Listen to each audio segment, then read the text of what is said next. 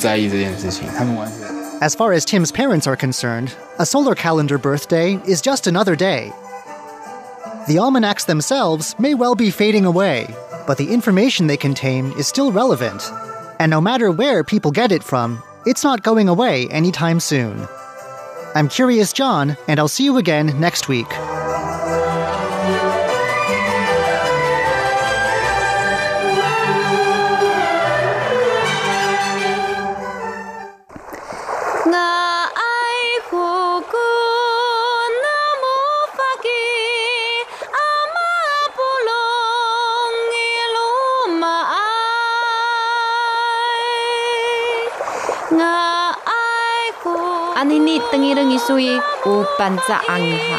The sound of the Amis tribe on Radio Taiwan International.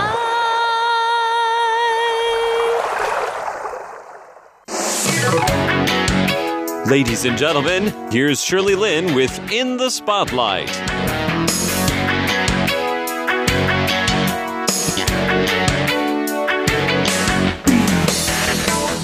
Welcome to In the Spotlight. I'm Shirley Lin. Andrew Chau is an actor, director, and writer. He grew up with a famous dad, Hong Kong Taiwanese singer, songwriter, and actor Wakin Chau. You'd think that with a dad like that, Andrew should be able to sing, but he doesn't think he carries as good a voice as his sister, Anya. Andrew really loves acting, and today he's going to talk more about this part of his life. The interview was conducted at a studio, so sorry for the airy kind of sound to the interview. You were born in In Taiwan. in Taiwan. Yes. Okay, so you've been here your whole life, pretty much. I you was- haven't yeah. lived anywhere else. I, I lived in the States for the five years I was there for undergrad. Okay. But, um. no, in I- acting. So what that was? Yes, what, I was a theater major. Theater major. Yeah, theater yeah. major. So I did okay. theater history, theater craft, so set designing, light design, sound design, um, directing, acting, theater history, world theater, like that kind of stuff. Yeah. All right. What's the difference between acting? I mean, I'm sure you did some acting there, right? Mm-hmm. In Taiwan. I haven't done that much stage performances in Taiwan yet. And the only performances I have done have all been in English style theater. So it's been like Western plays, um, usually for a Western audience. When I was going to school, it was you were with other classmates, and so we were all there doing the same thing, going through the same thing together. So there's a sense of like camaraderie that really like just took shape very quickly. Over here, you know, we're, we're all independent individuals and we all have our own lives and we're professionals in different ways. And so this is really another hobby, you know, another thing that people do because they really enjoy the experience and it gives them something. I've enjoyed very much working with the people that I have here. But I, I did prefer, I think, when I was in the, the, the performances and the experiences I had when I was in school. But that could just because I'm biased and nostalgic of being in university, and that's probably it. Um, but you know, the there wasn't that much of a difference, to be perfectly honest. But you're saying here, though, you're working mostly with expats in Uh, terms of in terms of stage. theater, in terms of theater, yeah, I- I work mostly with right? expats Yeah, here. so you feel pretty much at home.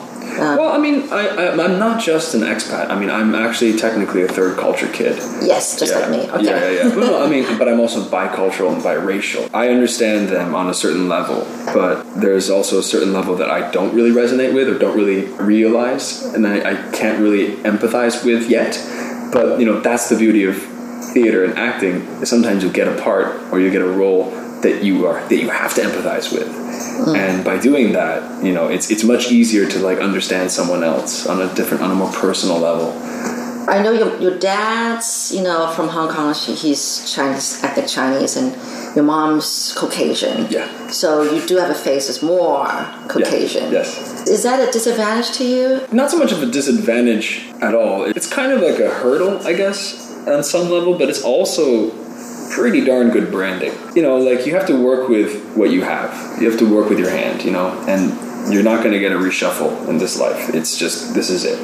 You know, when I was younger, I was apprehensive about the idea of going down this career path mm. because of the pressure of, you know, my father being a celebrity. Growing up, I always really, really cared what other people thought of me very strongly. Well, as, as I was finishing up undergrad, I, I thought to myself, I, I realized, you know, it's it's not a bad thing that my father is who he is and that I'm his son. And it's not a bad thing to have certain resources, and it really doesn't matter if people think anything of it. So you know, it's it's a, it's a matter of whether or not I want to use it, and if I use it well.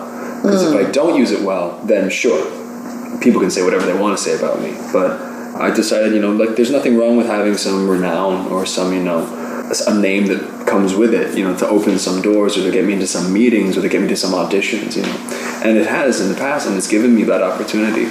And um, you know, granted, the roles that I play have been somewhat shallow in terms of diversity. It's always either been the Westerner or the foreigner or the backpacker or you know whatever the boyfriend, you know whatever. And um, th- there's usually an expectation for me to use an accent when I speak Chinese. Some directors are kind of like, so interesting. yeah, I don't know, I, you shouldn't really speak that fluently, and it's like, all right.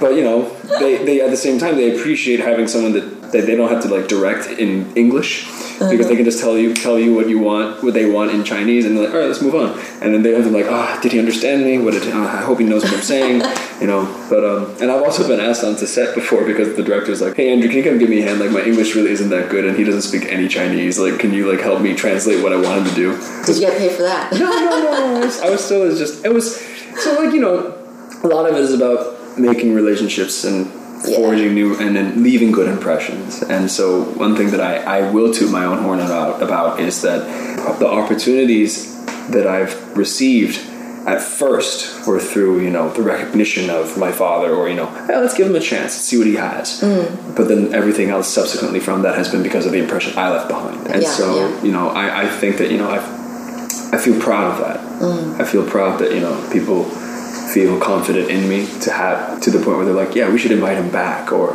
oh, you know, this might work for him, and then they think of me and they bring me back, and that's and that's very, very, very rewarding, and very, very grateful for that.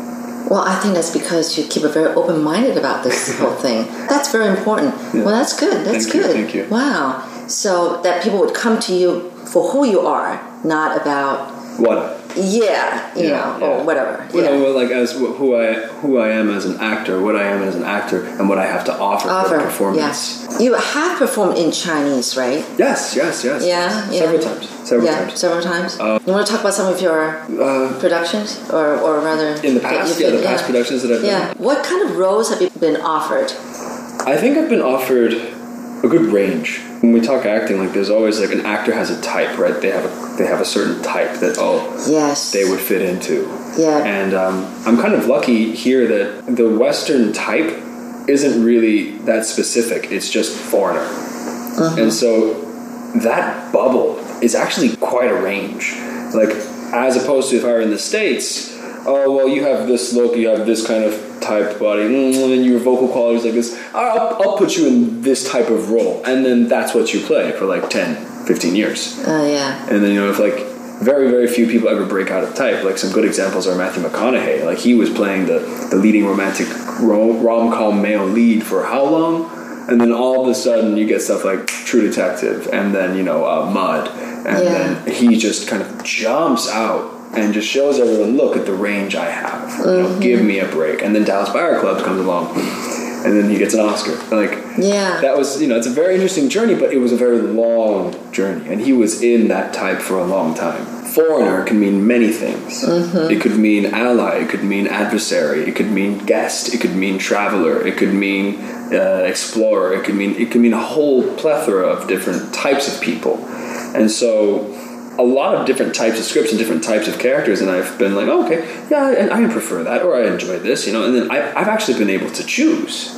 I've actually been able to say like, ah, I don't know, I think that's a little too stereotypical, or ah, I don't know, I really should do this because it's a really good opportunity, and it's not that great as a role of a role, but I can have fun and I can do it. know. The first thing I ever did was a TV movie uh, for PTS, and uh, I play Public television. television. Yeah, They Gong Shi- have good programs. They do, they do for the yeah, good know quality programs. they do. They really put a lot of heart into it. Good, good. Yeah. So when once you've got your foot in, you've got your foot in public TV. I think that's a good start. You're doing mostly what now? Film. Uh, in terms of uh, work, like paying work, um, I've mostly been doing acting and I've done some hosting. Oh, okay. Uh, I did a, a National Geographic program of last year that came out last year. It was um, about VR uh, Yeah? the technology and where it is right now and how it's developing in Taiwan. Oh, really? So we talked okay, about I should check that out. Yeah, it's on YouTube. Uh-huh. All of it's on YouTube. You're listening to In the Spotlight with Shirley Lin. Now, you say you're also a director. I am. you- uh, I, I direct stage mostly. Oh, yeah? Yeah, Okay. um, because you know, acting on acting for stage, especially at like the uh, kind of um, what's the word community level, really doesn't pay well. Um, and in fact, it's very difficult to be paid as an actor on that level. And so, uh, I, I kind of I kind of just shied away from it. Um, so, but I found myself you know, thinking, you know, but actually I could direct because I haven't had many opportunities, and I really don't mind if I'm paid or not for directing because that's not my calling. You know, that's not my job. But it's something that I have learned about, and so And it's, it's good. something you enjoy. I do. I do. Doing. I love. I love being part of a production, being part of the Okay. process, and I. I love coaching and working with other actors. Right, you say you're going to start some classes Yeah, about yeah, acting. yeah. I really enjoyed like the group work I did in undergrad. We would ask friends, we would ask each other if they would watch us do a piece and then give us critique. We used to do that a lot outside of class Oh. because we built a really good rapport inside the classroom, and that was thanks to the teachers, and it was also thanks to like the uh, the material that we were working with, and also the, the other classmates that we were all that we were all open-minded individuals, and we were all thick-skinned enough to be like, yeah, no, give me the bad criticism. I want to get better, and um, so that was really really nice. And then so um, so when it came to like projects outside of the classroom or you know even for like um, like a senior project you know a final presentation performance kind of thing we would ask each other hey do you mind sitting in on this rehearsal and giving me some notes on on these actors or or the actor could go hey do you mind if i invite someone to come give me notes on my performance in this scene yeah of course go for it and then we all have we all know each other so well so we all had a good time you know like Can be really honest with each other. Right? Absolutely, Yeah. absolutely. And so, like you know, I like to imagine that like I, I, I can build that level of trust with a with a cast or you know a partner on in the scene, and to let them know like, oh yeah, hey, I heard that and that was really cool. But have you, did you think about this? Like, does Hmm. that fit into this too? What do you think? You know. Um, but you know that takes time, and it takes Yeah. really like having like constant exposure and work experience with other people for that to really take off and go somewhere. But yeah, it's something that I want to establish again with people, you know. And I haven't figured out how I'm going to do it. If I'm going to do one-on-one or group classes, Ah. um, because it's very different. What about age group? Age group adults. I'm going to work with adults. Okay. I have t- I have volunteered and worked with children in the past, but that's technically an entirely different beast. Yeah. And the parents and the teachers that I was working with were just like, let's just play games. It's like, sure. I mean, Games is different from acting. yeah, yeah. But I mean, you know, they're, they're children, you know, and there's Yeah. a certain level of expectation. But that's the thing. I didn't major in theater education. I majored in theater. and there's an entirely different branch of um, academia for teaching children theater or teaching theater because Uh-huh. right? you're not just teaching theater, you're teaching psychology. Yeah. because that's a thing that like theater as a tool that we, in our society today is really used to help children formulate expressions or formulate thoughts and how to frame their thought or argument in that situation. So a lot of it is a bit more like um, improvisational games that you do that you kind of work them into like um, oh well i have this feeling or this thought right now and this is what i want to say about it. You know you give you're empowering them but um you can't really go all right here's your script here's your lines i'll see you in two weeks and uh, be off book you can't really do that with a child you know Right, right, right. so You mean that's happened to you?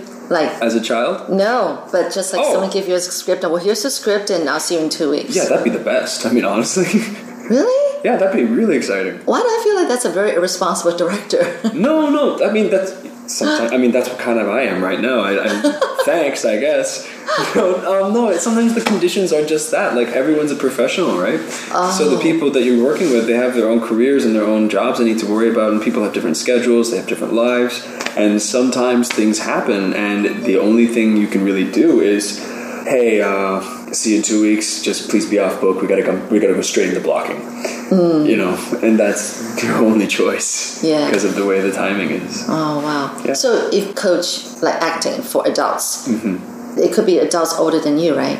yes yes absolutely absolutely And you feel totally fine about that. Well, no, I, I, I like to imagine myself as a respectful person, and the idea that like I'm not seeking them out and hey hey can I teach you?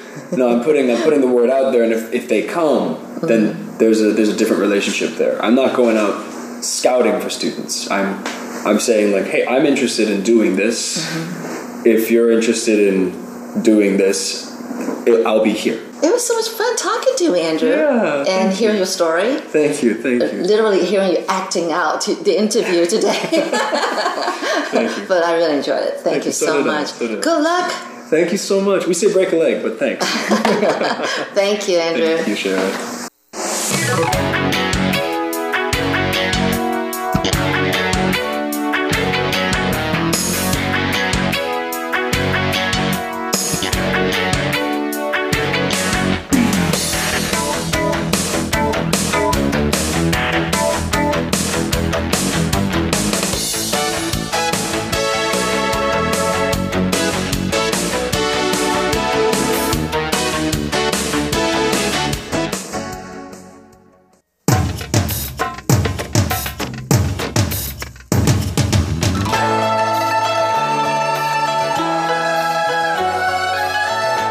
Classic Shorts Stories from Chinese history and literature. Hello and welcome to Classic Shorts. I'm Natalie So. Those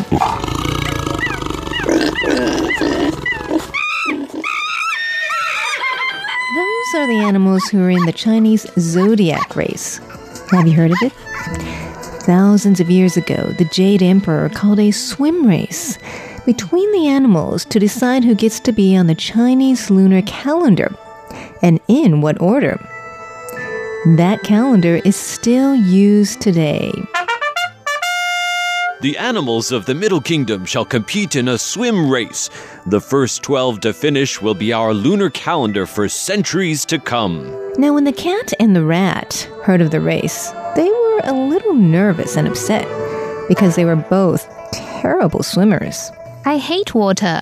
What are we going to do? I can't swim well either, but I've got an idea. Why don't we just ride on the back of the strongest swimmer there is? Sure, but who would want to do us that favor? I think I know just the animal. Don't worry about it. I'll arrange everything. I'll see you at the race early in the morning. But the cat was a notorious sleeper. She overslept and missed the race. But the rat made it and started charming her way up the back of the strongest swimmer there was. Oh, Ox, you are so strong. Look at these great muscles you have. I'm such a terrible swimmer. Could you give me a ride? I'll give you a little massage and sing to you. It'll be a lot more fun this way. My shoulders do get sore when I swim. Oh, sure, why not? Hop on my back for a ride. Can you sing You Are My Sunshine? I love that song. Sure, I love that song too. You are my sunshine, my only sunshine. You make me happy when skies are gray. And so the ox carried the little rat all the way through the race. You are such an amazing swimmer. You are my sunshine, my only sunshine. We're almost there. Looks like I'm going to be first. Thanks, Ox, for the wonderful ride. Gotta go now. And the rat jumped right off the ox to the finish line to come in first place. The rat is the first animal on the lunar calendar. That tricky rat. She got there first and didn't do anything but sit on my back and sing. It was a nice song, though. And the ox is right behind him. The ox shall be the second animal on the lunar calendar. Well, at least I'm second. And the next animal is the strong and fierce tiger. That swim was rough, Jade Emperor, but I made it.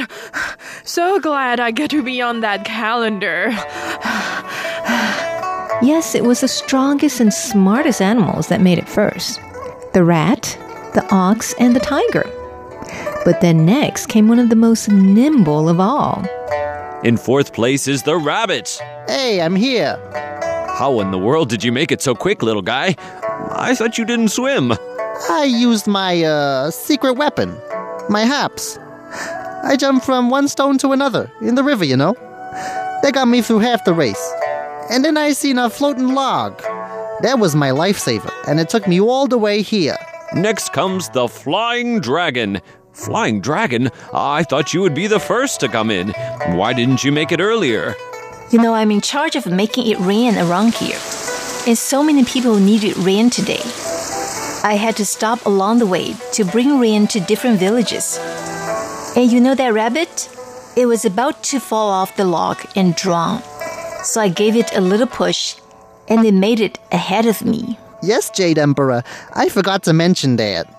The dragon saved my life, and she let me come in before her. Oh, you certainly did some noble deeds today, Dragon, and I am proud to include you on this calendar. Next came the horse. And it looks like the horse will be the sixth animal. But on the horse's hoof was a snake. It scared the horse right before the finish line, so it cut in before the horse. Uh, no, the snake is the sixth, the horse is the seventh. And look what I see here a raft with three animals. We knew we couldn't make it on our own, so, we worked together to build this raft. What great teamwork we see here among you today. Why then, uh, the goat shall be the eighth animal, the monkey the ninth, and the rooster the tenth. Yay! We're on the lunar calendar! The eleventh animal was the dog, although he was supposed to be the best swimmer. He just couldn't resist the temptation to play around in the river a little longer. And the dog is the eleventh animal, and the twelfth is the pig. The pig was last because he had stopped for snacks on the way. Congratulations! You 12 are now the immortal animals on our lunar calendar. You shall be remembered for generations to come.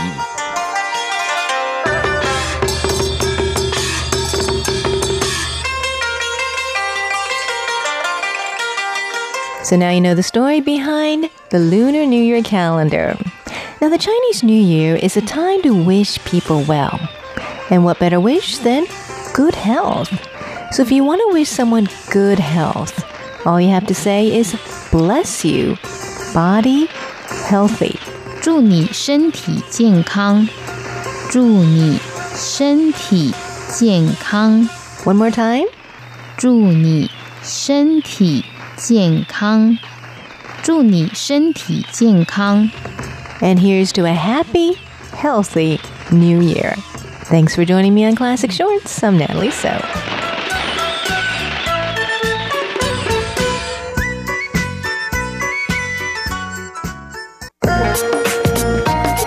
You're listening. You are listening. You are listening You're listening to Radio Taiwan International. from Taipei, Taiwan.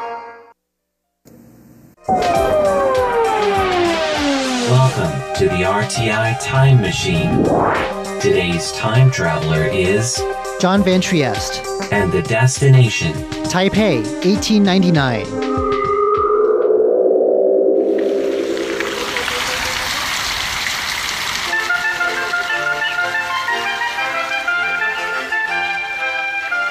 Hidden away in plain sight is a piece of Versailles in Taipei.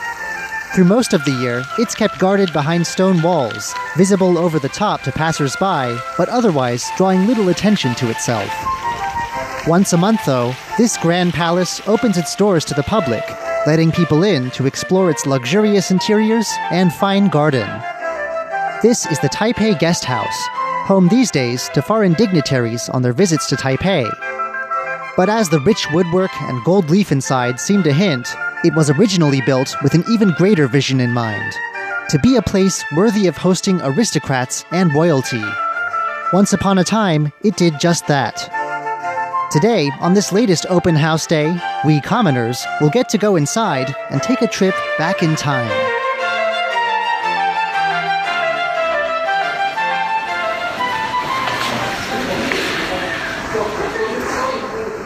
Work on the guest house began in 1899, at the cusp of a new century and at the beginning of a new period in Taiwan's history. It had been only a few years since Taiwan became an overseas possession of Japan, a modernized power on the move with colonial aspirations.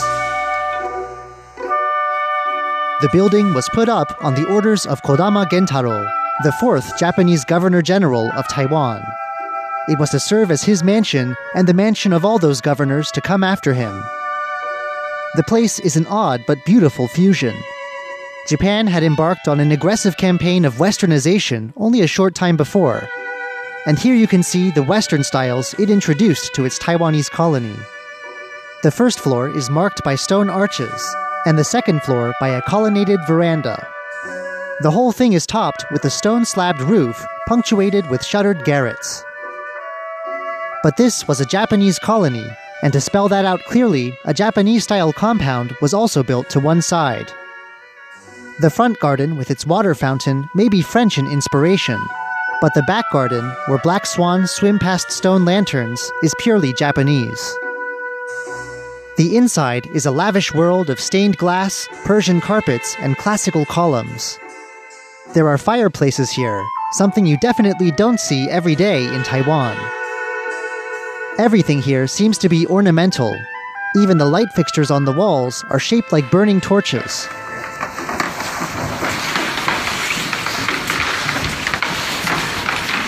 Important people began arriving here almost as soon as the workmen put away their tools in 1901. One early guest, Japanese Princess Kitashirakawa Tomiko, was of great symbolic importance. When Taiwan had been taken as a colony, it hadn't gone quietly. The princess's husband had died of disease during the military campaign to take the island. Now her husband had been turned into a Shinto god for his role in the campaign, and she arrived herself in Taiwan to attend the dedication of one of his shrines. During the 50 years of Japanese colonization, a number of other nobles would follow her example, making the governor's mansion their home during their visits to Taiwan. But it soon became clear that this kind of space wasn't suitable for the whole retinue this kind of visit required. In any case, there was also termite damage to deal with. So the building was renovated, with a facelift completed in 1913.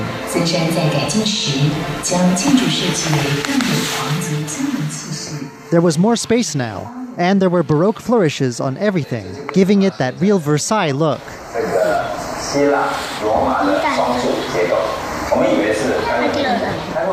Not everything in the newly redone building was what it seemed. This short video tells us that the columns we see outdoors aren't quite as classical as they look. There's no marble here. These are actually built with a metal core in the middle, wrapped up in bricks, and disguised with an outer layer of stone. It didn't seem to matter though.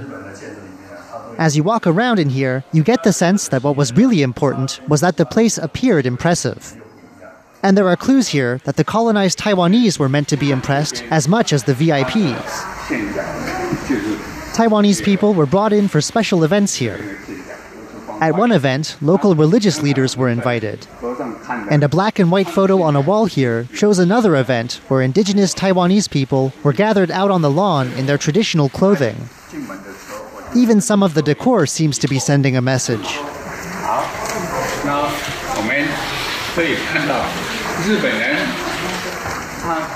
Following a tour guide into the main guest room, you'll see an odd looking ornament hanging above the doorway. It looks to be made of plaster. The tour guide says that this is the head of a Formosan Sika deer, the skins of which were once an expensive Taiwanese export. The tour guide said that this is a symbol of Taiwan, but mounted here above the door, it looks an awful lot like a hunting trophy.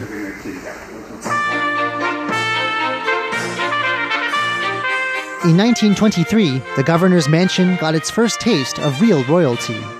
The Crown Prince Hirohito came to Taiwan by ship to inspect his future dominion.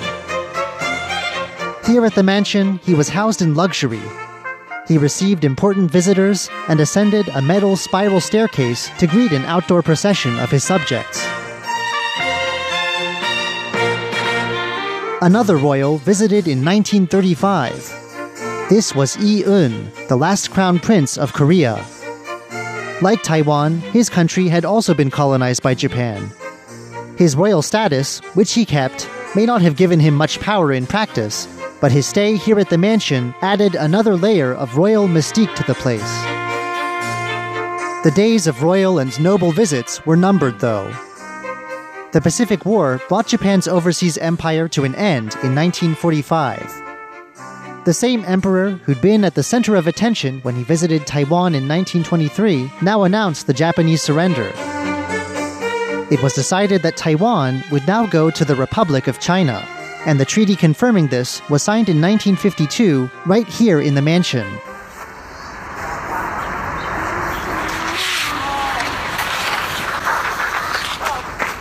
Without a colonial governor to call it home, the mansion would now begin a transition to becoming the Taipei Guest House.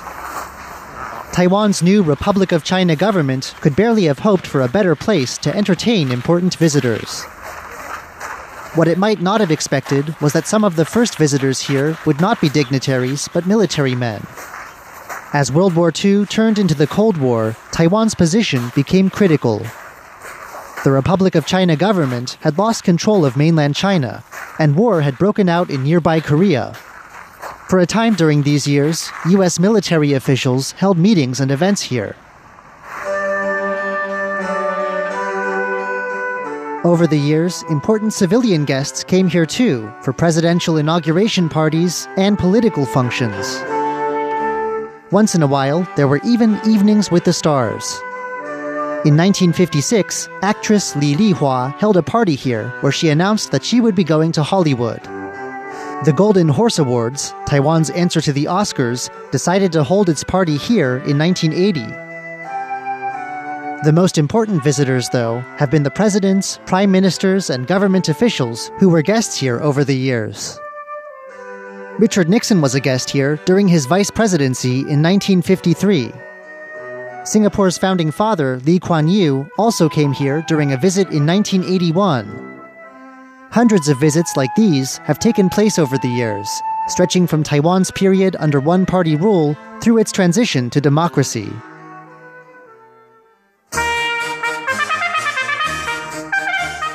Today, it's the guest house itself the government hopes to democratize.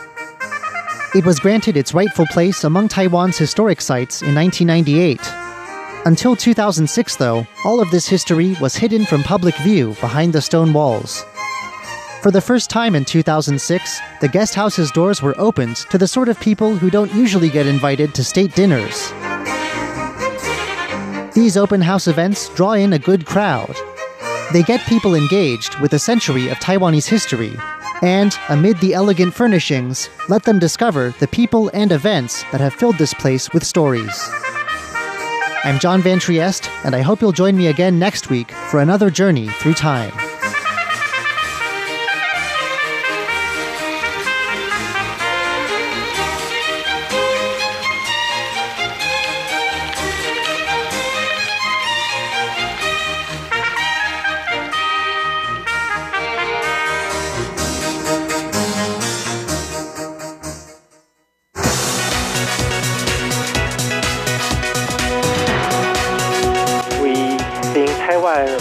Be most important chocolate producing country in Asia or even in the world. Taiwan is uh, growing up so fast and uh, they're really surprised about Taiwanese chocolate and the quality and also why it's growing so fast. Hello and welcome to this week's online brought to you by Radio Taiwan International. I'm Carlson Wang. For chocolate lovers, it's very hard to associate chocolate with Taiwan, and if you're one of them, then you're wrong because Taiwan does produce chocolate and high quality chocolate as a matter of fact. Cocoa from Taiwan is the most expensive in the world, but it is also a high end product, according to the CEO of Fuwan Chocolate, Warren Shi, who is also an International Chocolate Award Gold Prize winner. Warren Shi said he has bagged 45 awards so far, and to find out, we're joined today by Warren Shi, an International Chocolate Award winner and the CEO of Fuwan Chocolate. Warren, tell us the meaning of bean to bar and then at Fuwan Chocolate treat to bar. Okay, uh, so uh, the bean to bar, which means uh, you make the tree, uh, the chocolate from bean, and um, it contains many process like you have to roast the bean. Also, you have to do the winnowing, grinding, and molding. So you make the chocolate from from uh, dried bean. You you buy the beans from other farmers or other agents or other countries. Like in Europe, in uh, Japan or US, they, they can do a chocolate from bean to bar. But in Taiwan, we are in the producing country, so we can make the chocolate from tree to bar, which means uh, we, we have the trees and we got the fresh pod, cocoa pods, and we take out the pulp and make it ferment for ferment for about um, six to seven days.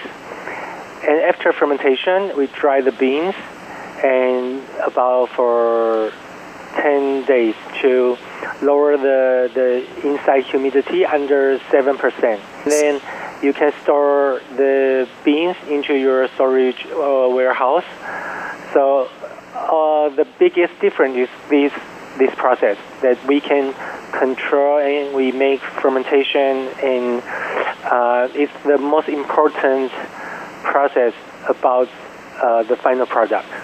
So you are saying that uh, bean to bar, that means that um, the chocolate is actually purchased from another country, but tree to bar, the chocolate is produced, the cocoa is from the plantation. Yes, yes. When consumers think of world cocoa production, they usually relate to Africa, South America, Brazil, Indonesia, and Papua New Guinea. Now, could you talk about the cocoa production in Taiwan? Because um, it's very hard for consumers to relate chocolate with Taiwan. Um, okay, so in Taiwan, it's a very tiny cocoa producing country because uh, totally we have about um, I think less than 20 tons in one year of cocoa beans. And uh, but comparing to the other countries, they are, uh, they have definitely more, much more uh, than us. Like uh, they will, like one single farmer, they will maybe produce more than 10 tons of of cocoa beans.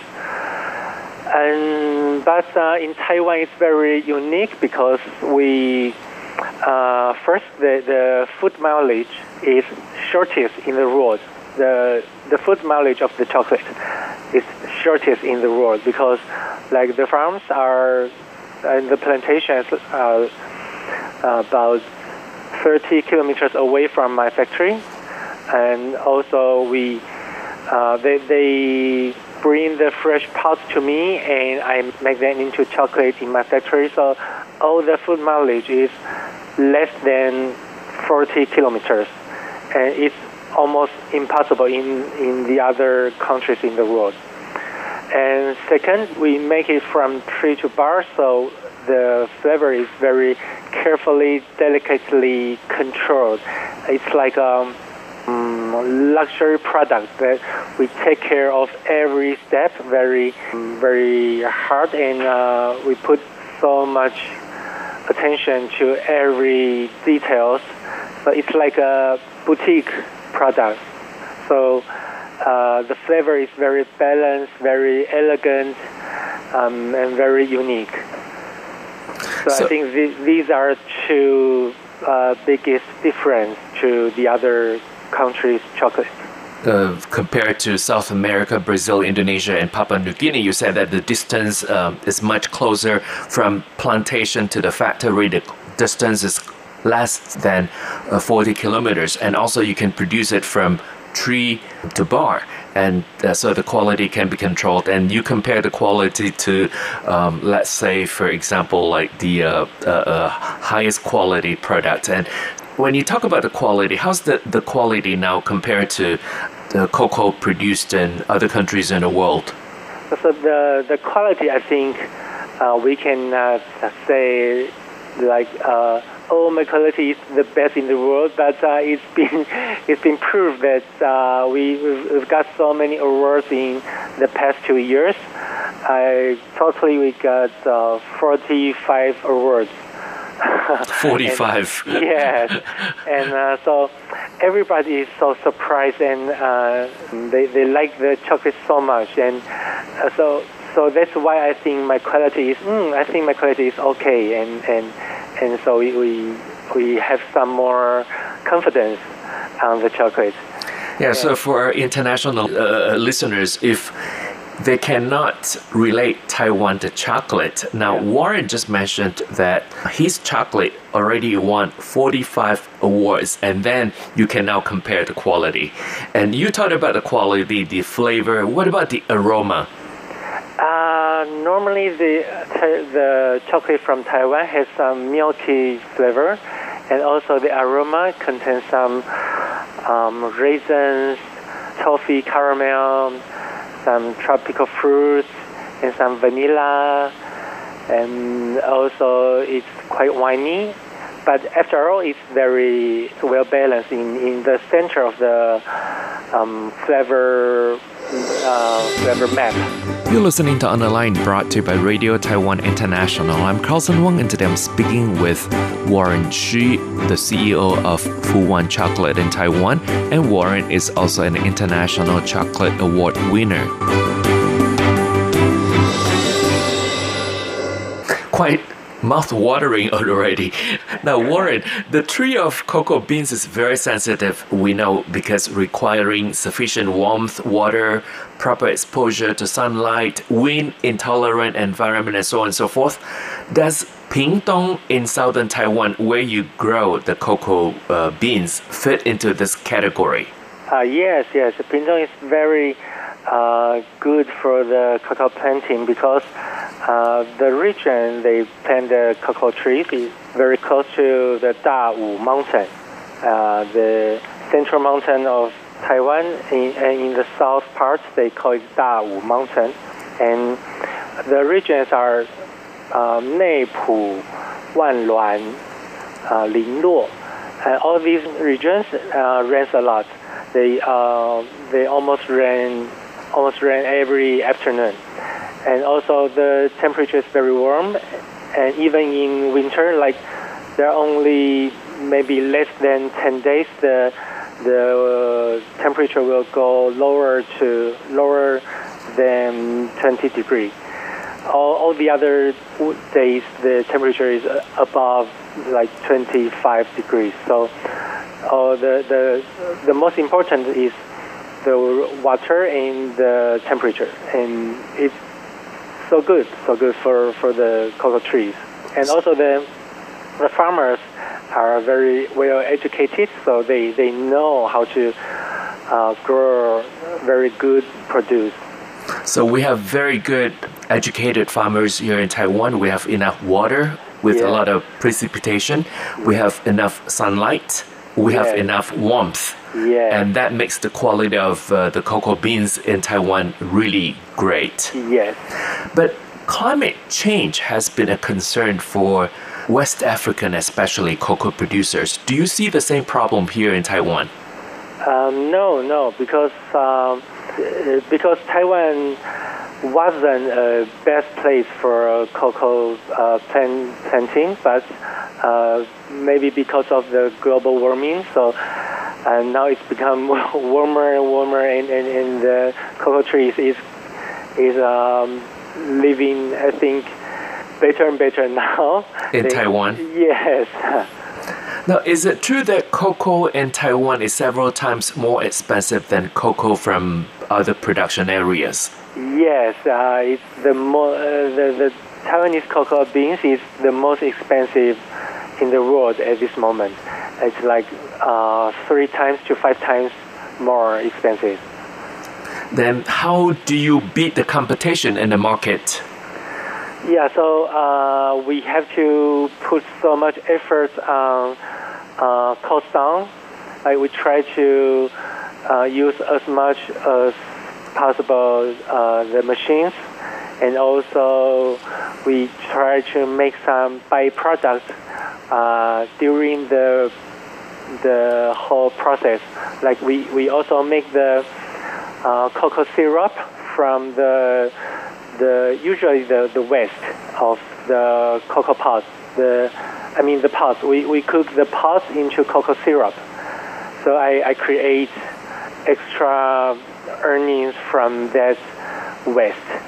You mentioned that um, actually you have won 45 awards and uh, the International Chocolate Awards or ICA for chocolatiers, actually equivalent to Oscar Academy Awards for movies. In 2017, Fu Wan Chocolate had great results, and in 2018, just last year, ICA was held in Taiwan. First, could you talk about your winning of uh, the awards, and then the second, why ICA was held in Taiwan? Mm, uh, okay, the winning, I we were so surprised that uh, we won so many awards, and also we were awarded the best chocolate in Asia that year. And uh, yeah, it, it was really a, a big, big, big surprise. And and I, I think it's after I and my wife went to the the training in IICCT, the, the chocolate tasters training. And after that training, we think it's uh, to some certain it changes our sense and our palate uh, about chocolate. So we, we make some adjustments, and also I have some more confidence to try some something new, and we won. And and yeah, but in that year we, we, we got only one bronze in world final, and and then I understand that uh, we have to do some more exchange to adjustments to to um, get better um, position in the world final. So last year, 2018, uh, yes, yeah. So we, uh, I think I uh, my correction about the product is is correct. So so finally we won a gold medal. Yeah, and, and more worthy in the world final. Uh huh. Yeah. And And last, the ICA in Taiwan, um, actually, I don't really know the, what what they they think, but uh, I guess um, maybe because Taiwan is mm, uh, growing up so fast, and um, they they really surprised about Taiwanese chocolates and the quality, and also why it's so it's growing so fast. It also has consumers, uh, also has markets, also we have very good technique and concept about making dessert, making chocolates. So I think we think Taiwan will going to be most important chocolate producing country in Asia or even in the world. and that was the first part of our interview with Warren Shi, CEO of Fuwan Chocolate in Taiwan. Warren is also an international chocolate award winner. And that's it for this week's On the Line brought to you by Radio Taiwan International. I'm Carlson Wong. Thank you for listening. I'll see you next week. Take. Goodbye.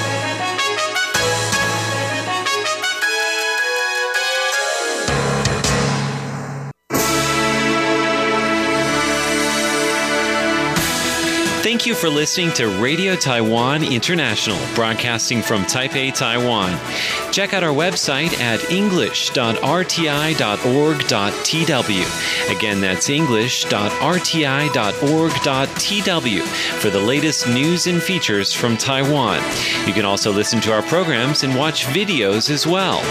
Our 60 minute English language program can also be heard every day at the following times and frequencies.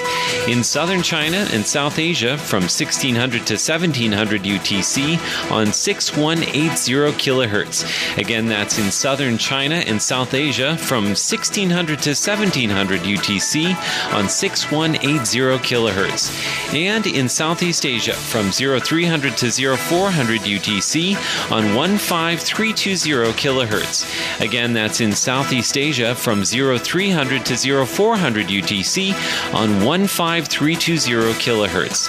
We'd love to hear from you. Please send your comments to PO Box 123 199, Taipei, Taiwan. Again, that's PO Box 123 199, Taipei, Taiwan. Or send an email to rti at rti.org.tw. Again, that's rti at rti.org.tw. Also, visit us on Facebook. The address is fb.me forward slash Radio Taiwan International. Once again, on Facebook, we're located at fb.me forward slash Radio Taiwan International for videos, photos, and news of interest from Taiwan. Thank you once again for listening to Radio Taiwan International.